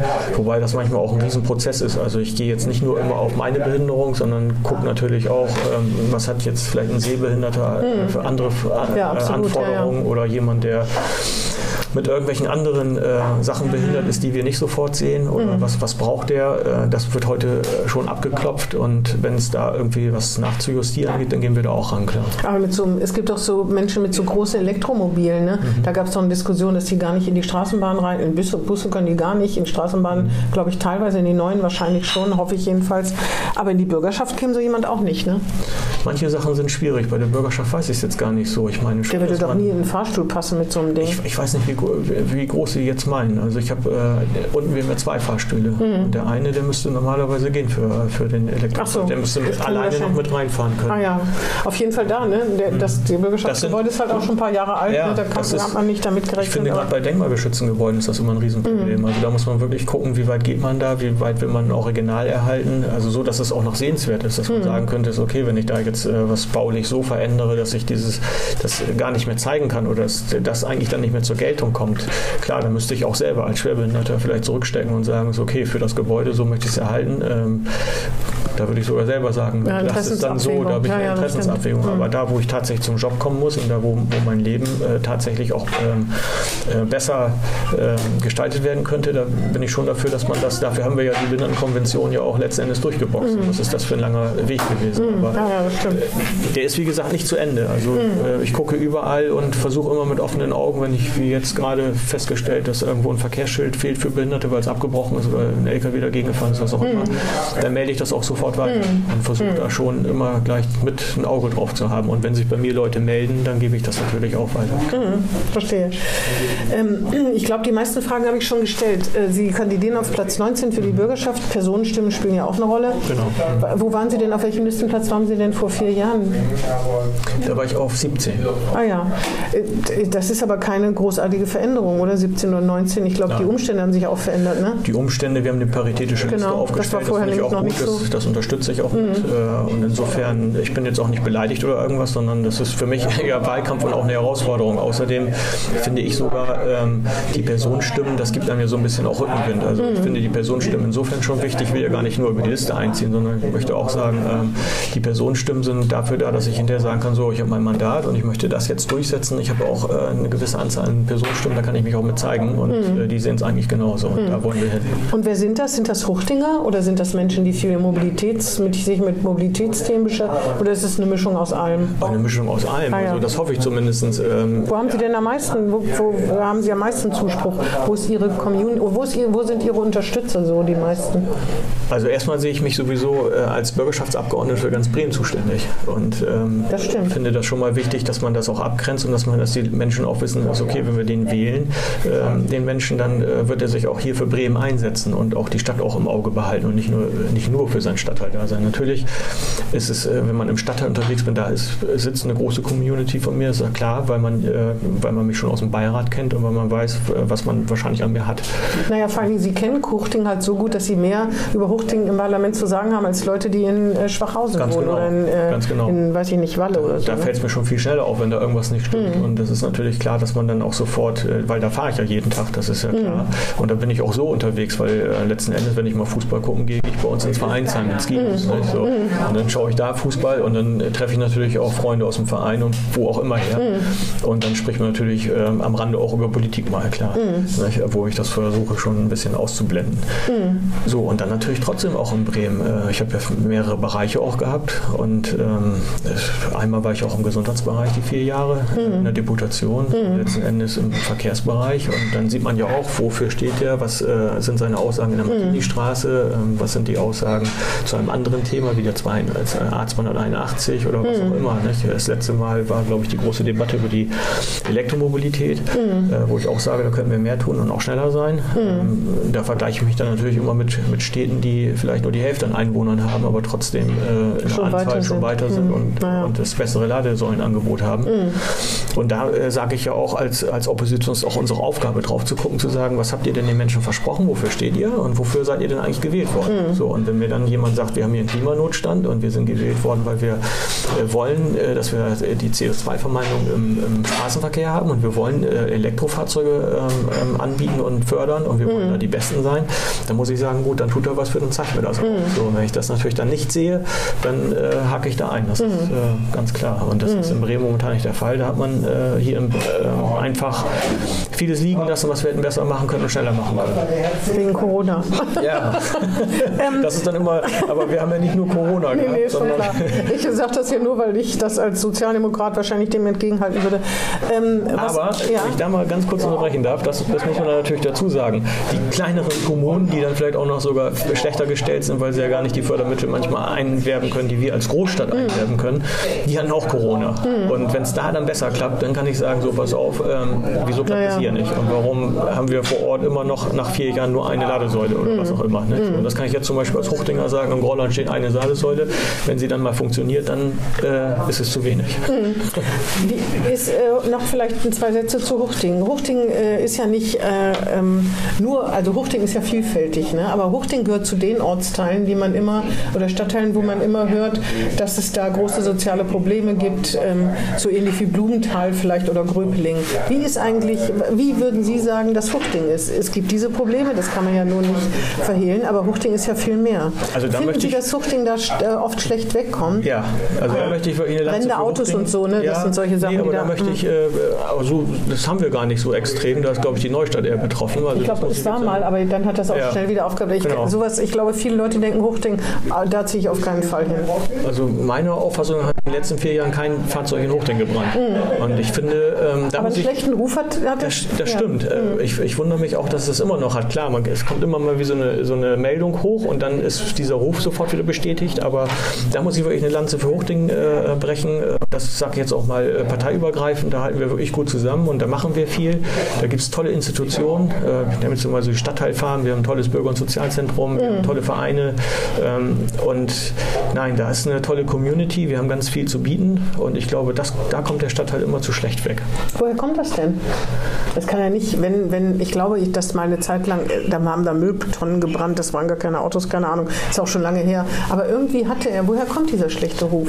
Wir haben mit Sicherheit, und das kann man ja auch nicht abstreiten, wir haben sicher auch äh, soziale Probleme. Mhm. Wir, letzten Endes ist ja, muss man eins ja auch mal sehen, wenn wir ähm, Flüchtlinge bekommen, und das äh, äh, sollte man auch ruhig mal offen ansprechen, dann ist es ja nicht damit getan, dass man sagt, äh, wir verteilen jetzt ein paar Flüchtlinge in einem Flüchtlingsheim, äh, sag ich mal, in einen anderen, besseren Stadtteil, zum mhm. Beispiel jetzt sagen wir mal Schwachhause oder mhm. Oberneulern oder sonst irgendwo hin. Denn die Wahrheit ist ja letzten Endes, äh, wenn die sozusagen, sobald sie eine Wohnung zugewiesen bekommen, dann landen sie doch wieder in den Stadtteilen, wo, die, wo die Mieten günstig genau, sind. Genau, und wo es genau. Wohnraum gibt. Genau. Und mhm. da muss man mal sagen, wenn man sowas denn schon macht, dann muss man vielleicht auch für dieses äh, Klientel, was das wir haben, auch äh, natürlich Einrichtungen vorhalten, wo den Menschen geholfen wird. Mhm. Das heißt also, wenn ich dann einen höheren Anteil an, an Flüchtlingen oder an, an unbegleiteten minderjährigen Flüchtlingen äh, dazu bekomme, dann muss ich denen auch äh, schulisch was bieten können, dann muss ich die Infrastruktur dafür mhm. haben, dass wir die auffangen. Mhm. Und wenn wir das nicht können, dann kommen die natürlich auf dumme Gedanken und dann passiert natürlich mhm. vielleicht auch irgendwo was, was wir nicht wollen. Mhm. Aber letzten Endes versuchen wir alle mit einzubinden und ich glaube, da tun wir in Hochding unglaublich viel. Mhm. Und deswegen finde ich, kommt der Stadtteil immer zu schlecht weg. Mhm. Klar, jetzt haben wir noch eine Baustelle dazu, jetzt steht man dann natürlich auch immer im Stau, kann sich das alles nicht so angucken, aber wir haben eben auch viele schöne Gegenden. Wir sind mit dem Sodenmatt äh, sehr zufrieden, wir haben eine kleine Parklandschaft dahinter, wir haben den Park links der Weser, wir haben tolle Einrichtungen. Also man kann da auch ganz viel machen, was man vielleicht woanders nicht machen kann und äh, ich kann für den Stadtteil nur werben. Also ich finde, er wird schlechter dargestellt, als er ist. Mhm. Mhm. Ja, ja, ich glaube, das ist dann das, wenn man erstmal sowas liest und denkt, Huchting, äh, weiß ich nicht so genau, dass man dann halt auch gar nicht mehr hingeht. Ne? Und dann sieht man den Soden, genau. wenn jemand Huchting sagt, dann denkt man nicht an Sodenmatzee unbedingt. Ne? Nein, ich wohne ja selber zum Beispiel in Burghuchting und mhm. äh, wenn ich äh, so aus der Straße, aus, aus der einen Seite rausgehe, dann ich, äh, habe ich eine tolle Busanbindung und Straßenbahnanbindung. Wenn ich zur anderen Seite gehe, bin ich im Naturschutzgebiet. Also mhm. Äh, so schlecht ist das alles mhm. nicht. Und trotzdem habe ich äh, ziemlich fußläufig Vereine äh, vor der Nase, die ich besuchen kann, also wo ich Sport machen kann, wo ich, äh, die Vereine sind ja auch noch auf einer Vereinsanlage drauf. Mhm. Das spricht eigentlich alles für Huchting. Das ist toll geordnet. Also ich kann da in einen Schützenverein gehen, ich kann aber auch sagen, ich gehe in den Turnverein rein, mhm. ich habe dann aber auch einen Fußballverein oder einen Hockeyclub. Mhm. So, und dann haben wir da eine tolle, tolle Gaststätte in der Mitte, ähm, wo ich auch tolle, tolle Leute treffe und das ist eine tolle Community, die mhm. hinterherkommt. Und da, wie gesagt, also als Hochdinger, da lasse ich nichts drauf kommen. Das ist gut. Das ist auch ein gutes Schlusswort, glaube ich. Sei denn, es gibt noch irgendwas äh, bei, in, ihrem, in Ihrem politischen oder sonstigen Leben, was wir jetzt komplett übersprungen haben. Das ist jedenfalls das, was man so bei uns über Sie lesen kann. Also im Mobilitätsbereich, da sind Sie ziemlich aktiv. Also die Martini-Straße, da haben Sie schon viel zu gesagt. Ich meine, das ist ja einer der großen Kritikpunkte der Opposition an der rot-grün-roten Regierung oder vor allen Dingen an dem Mobilitätsressort, dass da Sachen äh, nicht äh, gut gemacht worden oder zu viel Geld für Transformatini und so ausgegeben worden sind. Ne? Da ist aber, glaube ich, alles zu gesagt. Und die Premium-Rote am Wall, noch so ein neuralgischer Punkt, obwohl das hat sich alles beruhigt. Ne? ja, die kommt ja jetzt nochmal, die wird jetzt ja, nochmal ja. vorgestellt in der Baudeploration, aber erst im Märzlager. Ich dachte, dass wir sie schon vielleicht im Februar äh, mal sehen dürfen. Es ist ja auch nicht so, dass wir mit allem nicht einverstanden sind. Das soll so nicht, wir, machen hier keine äh, frontale äh, ähm, Oppositionspolitik, das machen wir nicht, äh, sondern wir gucken schon ganz genau sachlich, ähm, wo kann es da besser laufen. Und ich fand auch die Martini-Straße war eine Steilvorlage. Ich finde, ähm, letzten Endes als Opposition fand ich das sehr fair. Wir haben äh, ein paar Monate gewartet, äh, um zu gucken, wie geht es da jetzt weiter. wird da so ein bisschen was auch weggeräumt oder gemacht und getan. Da hat sich aber gar nichts bewegt. Man hat sich einfach nicht mehr drum gekümmert. Mhm. Und dann kann man den Zustand so nicht lassen. Und es ist natürlich auch irgendwo die Pflicht der Opposition, den Finger das, das, genau, zu legen. Ja, den Finger mhm. in die Wunde zu legen und zu sagen, so könnt ihr das hier nicht weitermachen. Und dann kann man nicht mit einmal ganz entrüstet oder ganz, ganz erschrocken tun, äh, wie kommt das denn jetzt? Äh, letzten Endes finde ich, wenn einem die Stadt am Herzen liegt, dann kann, muss man ja auch alle Verkehrsteilnehmer mit reinnehmen. Mhm. Und ich sage mal, es hätte nicht viel gekostet, zumindest die Ampelanlage so zu schalten, dass wir diesen Stau nicht mehr haben, mhm. Martini-Straße. Und wir haben ja dort auch, äh, das wissen Sie besser als ich, äh, direkt beim Weserbrüche ja auch das Parkhaus. Mhm. Und die Leute müssen doch zur Arbeit kommen können. Und wenn das da schon mal angeboten wird und der Bus steht dann auch noch mal im Stau. Mhm. Das ja, ja, man sieht das jeden Tag, kann man genau, da immer drauf. Äh, genau, und deswegen, eigentlich war es nicht die Absicht von uns, die Martini-Straße als Thema wieder hochzuziehen, weil sie ist ja eigentlich oft genug und, und zu mit dieser, mit dieser Einbahnregelung auf beiden Seiten sind doch auch alle zu zufrieden eigentlich, oder? Ähm, ich, ich, würde jetzt erstmal abwarten, wie wir, wie wir weiter verfahren, weil wir ja auch ein Gutachten in Auftrag gegeben haben, ob die Straße, äh, Straßenbahn tatsächlich aus der Orbanstraße in die Martini-Straße Ach so, ich meine jetzt so wie es jetzt ist, außer dass es natürlich, das stimmt, es staut sich zurück, aber an sich, dass man, äh, dass man verkehrsberuhigt, dadurch, dass man Spuren wegnimmt, da hat die CDU ja nichts gegen. Ne? Nein, äh, mhm. ganz und gar nicht. Es muss laufen, klar, wir, wir sind schon äh, daran interessiert, dass wir den Verkehrsfluss halten, mhm. dass die Infrastruktur auch in Ordnung ist, aber wir stellen uns schon vor, dass man natürlich, wenn man äh, jetzt auch sagt, wir wollen das so belassen, dann äh, sollte man sie trotzdem auch herrichten, die Straße. Also man kann jetzt nicht nur sagen, jetzt haben wir die Pfeile aufgestellt und das ist jetzt für die nächsten 30 Jahre so, wie es da steht. So, genau, so, so soll es nicht laufen. Also mhm. dann stellen wir uns schon vor, dass wir das auch anders ausgestalten. Da muss schon mhm. was passieren. Aber ich bin jetzt auch gespannt, äh, letzten Endes, wenn der Verkehrsversuch dann zum Schluss nochmal ausgewertet wird und man nochmal sagt, was man denn jetzt auch für Veränderungen noch weiter vornehmen wird, mhm. dann werden wir uns damit nochmal beschäftigen, auf jeden Fall. Aber ich finde es jetzt trotzdem nochmal wichtig, auch dieses Gutachten zu haben, weil wenn wir jetzt auch Maßnahmen beschließen sollten, je, je nachdem, wer jetzt als Koalition hinterher drankommt, äh, dann muss das auch gut überlegt sein, wenn man viel Geld in die Hand nimmt und dann tatsächlich städtebaulich da was verändert. Ja, und am April geht es ja jetzt weiter, ne? Genau. in Richtung Neustadt. Also genau. da muss man, das müsste man ja auch erst das lösen, bevor man noch einen neuralgischen Punkt schafft. Ich, ich finde vor allen Dingen, das muss man zusammendenken, das mhm. Ganze, weil das ist für mich auch ein Städteentwicklungsprojekt. Äh, ich finde schon, dass, äh, wenn man jetzt hier sieht, äh, das neue Haus, was ja schräg gegenüber vom ähm, Pressehaus gebaut wird, von Jakobs jetzt, mhm. Äh, das kann schon auch eine tolle Visitenkarte sein, um in die Stadt zu kommen. Mhm. Also wenn man jetzt mal äh, von der Martini-Straße aus da reinschaut, sieht das schon nicht schlecht aus. Mhm. Und da könnte man mit dem ähm, ähm, Stadtmusikantenhaus, so soll es ja irgendwann mal heißen, habe ich gehört, könnte man, jetzt noch Kontorhaus, aber da könnte man dann wirklich was Tolles draus machen. Mhm. Nur das muss man natürlich dann anpacken und nach vorne bringen. Mhm. Und da äh, finde ich, ähm, hat die Koalition in den vier Jahren auch nicht viel gezeigt. Mhm. Also ist auch vieles nicht nach vorne gebracht worden. Und ähm, ich weiß, wie, wie, oft wir auch in, der, in dem Ausschuss nachgefragt haben, wie sieht es denn jetzt mit dem Parkhaus aus Abriss, wie, wie sind die Verhandlungen? Und dann wurde immer gesagt, das ist alles im Fluss und ist toll und jetzt haben wir, aber da haben wir nochmal verlängert und wie auch immer und mit einmal platzt die ganze Sache und dann ist das gar nicht mehr im Fluss. Ähm, und dann ist vier Jahre wieder nichts passiert und so. Äh, das muss eigentlich besser laufen. Ich weiß nicht, wo es daran gelegen hat. Äh, die Information habe ich nicht bekommen. Aber ähm, letzten Endes scheint da ja auch ein Kommunikationsproblem vorzuliegen. Das weiß ich auch nicht, aber man muss schon äh, zur Ehrenrettung sagen, dass manche Sachen auch wirklich sehr komplex sind. Ne? Also ich, ich bin mir sicher, dass das Mobilitätsressort natürlich das zusammendenkt. Die haben natürlich ein Konzept, ein Verkehrskonzept. Die fangen ja nicht an irgendwelchen Ecken an oder so. Aber ich meine, dass äh, solche Sachen mit der Innenstadt und äh, äh, mit dem mit Kaufbereitschaft oder Verkaufsbereitschaft und so, dass es halt oft schwieriger ist, wenn da auch Privatpersonen äh, dazwischen sind, die auch zu, mit gutem Recht sagen können, mache ich nicht. Auf diese Kondition lasse ich mich nicht ein oder jemand anders hochpokert oder so. Ne? Das weiß man eben nicht. Das ist halt wirklich schwierig auch von außen zu beurteilen, finde ich. Auch wenn man sich, wenn man denkt, es muss halt was passieren irgendwann. Ne? Wie ja, weit kann die Stadt da gehen? Darf die das selber kaufen? Darf die, ja. wenn, wenn sowas, wenn man das selber kauft und da irgendwas baut oder bauen lässt, wenn das dann in die Hose geht, ne, dann hat man wieder Millionen versenkt. Es ist schon, äh, also ich möchte damit niemandem tauschen. Sie wollen ja unbedingt die Regierung, also die CDU. Ja. Äh, ja. Ich mit Sicherheit nicht die Innenstadt äh, sozusagen mitentwickeln, weil ich werde weiter bei Verkehr bleiben und äh, alles, was dann natürlich in der Stadt mit Verkehr zu tun hat, natürlich dann auch der Fußverkehr, der äh, spielt dann auch keine untergeordnete Rolle. Dennoch muss, muss man äh, ähm, natürlich fairerweise dazu sagen, in den letzten 20 Jahren hat sich die Innenstadt nicht unbedingt nach vorne entwickelt. Und da fehlt mir natürlich schon manchmal so ein bisschen die Idee, was kann ich da noch besser, als nur irgendwelche Veranstaltungen durchzuführen. Und wenn ich jetzt sehe, das, was wir nach vorne gebracht haben, also wenn wir jetzt dieses, wenn wir das mal jetzt das kleine Kaffeeviertel nennen hm. wollten sozusagen, ähm, dann äh, sind das Private gewesen, die da was nach vorne gebracht haben. Und, äh, Aber denen muss man auch Bedingungen bieten und das hat, das hat ja dann geklappt. Ne? Herr Jakobs musste in Bremen nichts machen. Gut, er ist auch ein Lokalpatriot, ja, aber trotzdem. Zum Glück. ja, ja.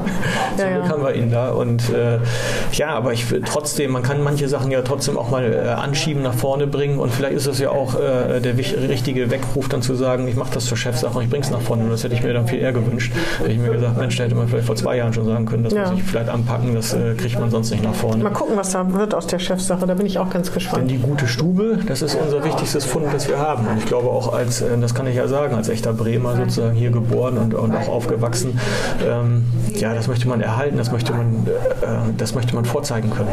Und ähm, das darf nicht so weitergehen. Mhm. Ich sage es mal ganz vorsichtig. Ja. Gut. Herr Buder, dann bedanke ich mich für das Gespräch. Ich danke, dass ich kommen durfte und dass ich war, auch mal ein bisschen was erzählen durfte. Na klar, war interessant und äh, danke auch an die Zuhörerinnen und Zuhörer. Ja. Tschüss. Tschüss. Das war Hinten links im Kaiser Friedrich, ein Weserkurier-Podcast.